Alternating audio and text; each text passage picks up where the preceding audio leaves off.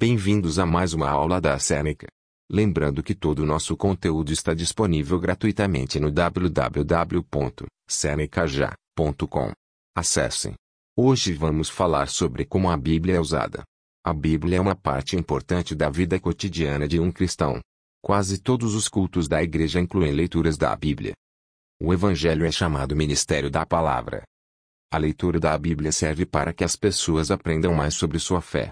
O livro de oração e adoração comum tem serviços matinais e noturnos.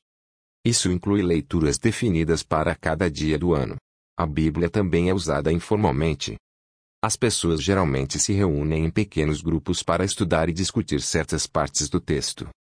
A Bíblia também pode ser usada para orações pessoais em casa. O indivíduo pode optar por ler a Bíblia como fonte pessoal de orientação. O que é adoração litúrgica? O culto litúrgico é um dos estilos de culto cristão. O culto litúrgico é aquele que já está definido, e sua ordem é, geralmente, impressa. É a forma de culto mais comum para católicos e protestantes. Os católicos celebram a Eucaristia quase todos os dias porque é uma importante fonte de graça. A maioria dos protestantes celebra apenas aos domingos ou apenas uma vez por mês. Alguns grupos não fazem celebrações. Por outro lado, o culto não litúrgico também é uma forma de culto cristão. Adoração que não tem uma definição precisa e, geralmente, não é tão concreta. É um tipo informal de adoração. Geralmente, consiste em hinos, orações e pregação. Cristãos evangélicos celebram a Eucaristia ocasionalmente, apenas.